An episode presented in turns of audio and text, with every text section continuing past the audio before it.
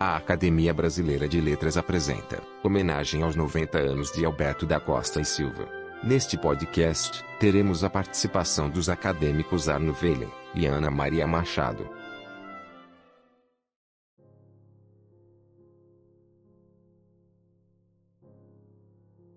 Bom, é uma alegria para mim saudar Alberto Costa e Silva nos seus 90 anos. Mas quem sou eu para fazer isso? Historiadores, diplomatas, poetas são muito mais qualificados para examinar sua contribuição em análises que lhe façam justiça. Eu chego aqui munida apenas da admiração e do afeto por um confrade com quem tenho convivido nessas duas décadas mais recentes de nossas vidas. Na verdade, eu conheci Alberto alguns anos antes de eu entrar para a academia em 2003 Provavelmente ele nem se recorda disso. Eu não lembro exatamente quando foi, mas lembro bem das circunstâncias. Foi numa mesa coletiva de café da manhã, num hotel gaúcho, num festival literário. Se não me falha a memória, foi em Passo Fundo. Já havia vários escritores sentados, entre xícaras, pratos de frutas. Quando eu cheguei, alguns amigos me chamaram para me juntar ao grupo e eu me sentei diante daquele desconhecido de barba branca, patriarcal. Com as apresentações, eu reconheci o nome do intelectual que eu já admirava de eventuais entrevistas, mas cuja obra até esse momento eu desconhecia. O grupo retomou a conversa animada e ele continuou com a palavra. Estavam falando em políticos gaúchos e na sua presença na história da República.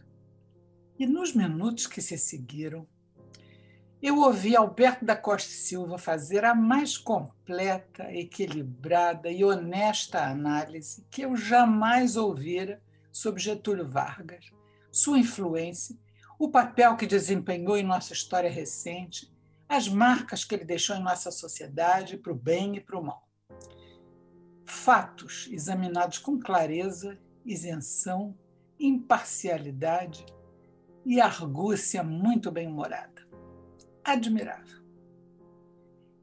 De volta ao Rio, espicaçada por aquela revelação intelectual, eu fui procurar um livro do Alberto para ler e li A Enxada e a Lança. Além de me deixar envergonhada da minha ignorância sobre a história da África, o livro me deslumbrou com as descobertas que ele me trouxe e foi depois complementado pelos dois lançamentos seguintes, a Manilha e o Libambo, e um rio chamado Atlântico. E nunca mais eu deixei de correr para ler logo tudo que o Alberto foi publicando na construção de sua obra incomparável e imprescindível, a nos mostrar quem somos e de que somos feitos, abordando desde o Xaxá a Castro Alves. Paralelamente, outras vertentes se somaram e nosso conhecimento foi se transformando em amizade. Quando eu entrei para a academia, em 2003, o presidente era justamente Alberto Costa Silva, um modelo exemplar de administrador e guia, rico herdeiro de suas experiências de diplomata e de secretário-geral do Itamaraty, capazes de fazê-lo conduzir o barco nas mais difíceis situações. O convívio com ele acrescentou à minha admiração as qualidades afetivas de uma amizade que veio se construindo em cima de um bem-querer intenso, e eu fui estendendo para abarcar sua família, a começar por Verinha, com quem convivi pouco e tão cedo se foi, deixando saudades, e a quem Alberto dedicou grande parte dos refinados versos que atestam sua qualidade de poeta. E em seguida eu completei essa minha constelação afetuosa com a amizade com Elza Maria e com Pedro Miguel e Ana, com quem tive a alegria de conviver em viagens e compartilhar afinidades variadas. Mas agora, aqui nesta saudação, se eu louvo o historiador e o poeta, o administrador e o amigo, não posso deixar de dedicar também um capítulo especial ao memorialista, como eu já fiz questão de ressaltar anteriormente em outras ocasiões nessa casa. Eu considero Alberto da Costa Silva um dos maiores memorialistas da nossa literatura. Espelho do Príncipe e Invenção do Desenho são livros de leitura imperdível, que eu recomendo sempre com entusiasmo. Pertence a esse tipo raríssimo de livro de memória, em que a evocação das lembranças não serve de mero espelho de vaidades ou de simples oportunidade para o autor garantir sua própria importância, mas mergulham fundo num resgate do passado coletivo, tanto mais comum a outras pessoas, quanto mais forte é esse mergulho nas impressões emocionais indeléveis deixadas pela experiência do vivido.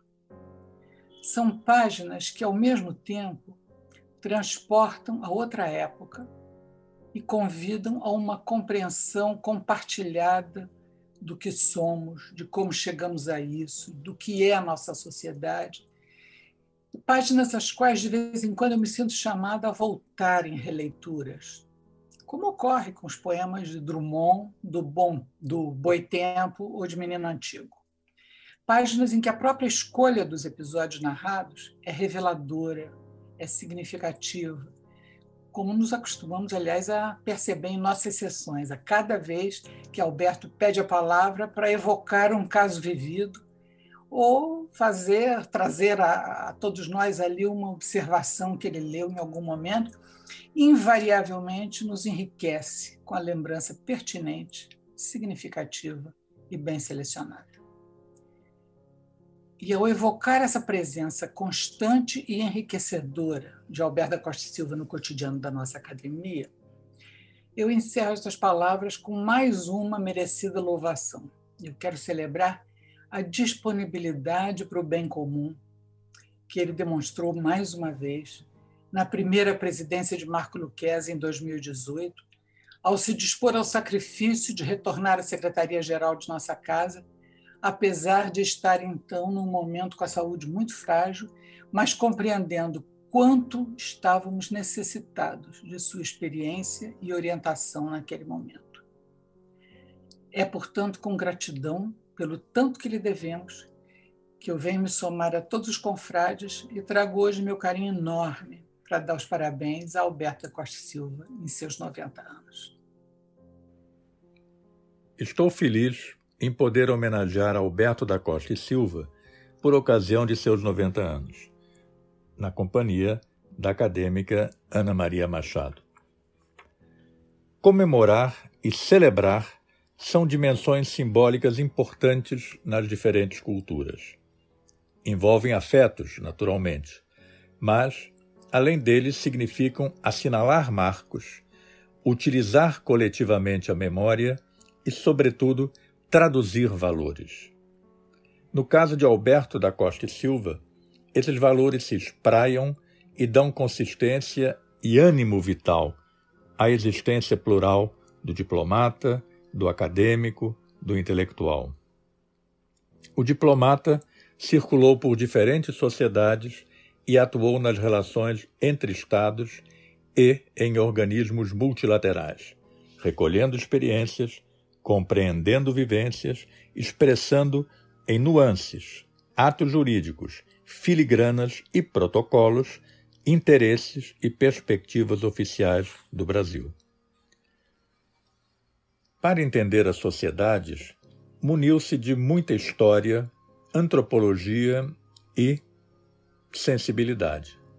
Para operar nos escaninhos diplomáticos, de muito pragmatismo, distante do maquiavelismo e do idealismo, embora atento a seus desdobramentos, como observador cuidadoso da diplomacia renascentista, berço de toda diplomacia.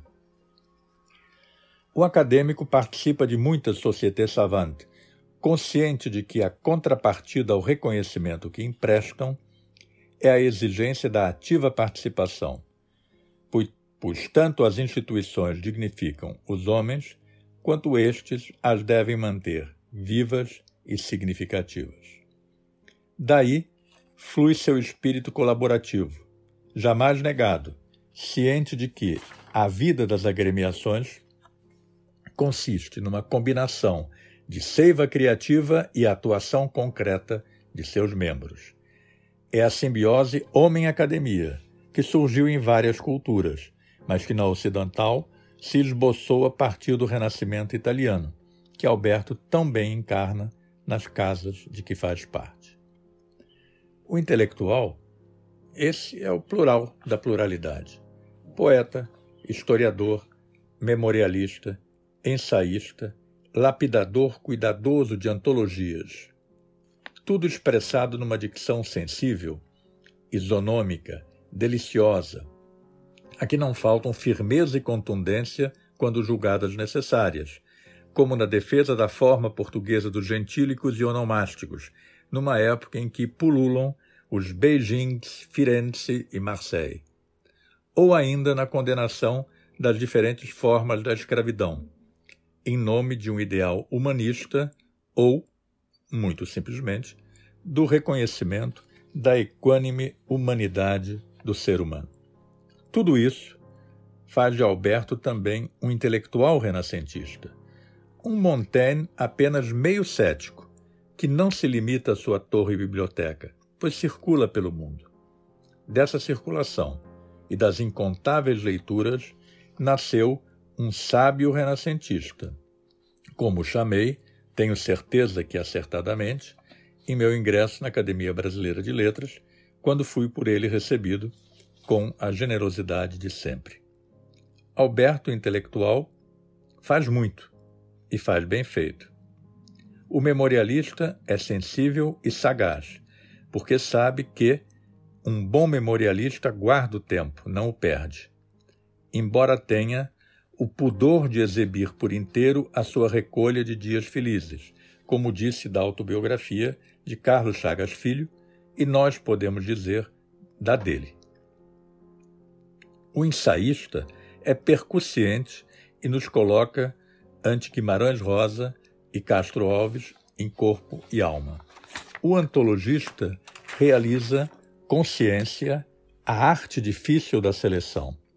Suas imagens da África, de Heródoto ao século XX, são, como o continente, ricas, diversificadas, complexas. Os títulos de seus livros, uma arte em si, podem ser dialéticos, como os de Gilberto Freire em A Enxada e a Lança, autoexplicativos, como a manilha e o libambo, metafóricos e algo irônicos, como Espelho do Príncipe, de fino artesanato, como a invenção do desenho ou das mãos do oleiro, ou ainda trabalhados com analogia sutil, no caso de um rio chamado Atlântico, a propósito da senda comum às três culturas, portuguesa, brasileira africana. O poeta e o historiador em Alberto são admirados e recorrentemente premiados, com o Jucapato, o Jabutis e o Camões.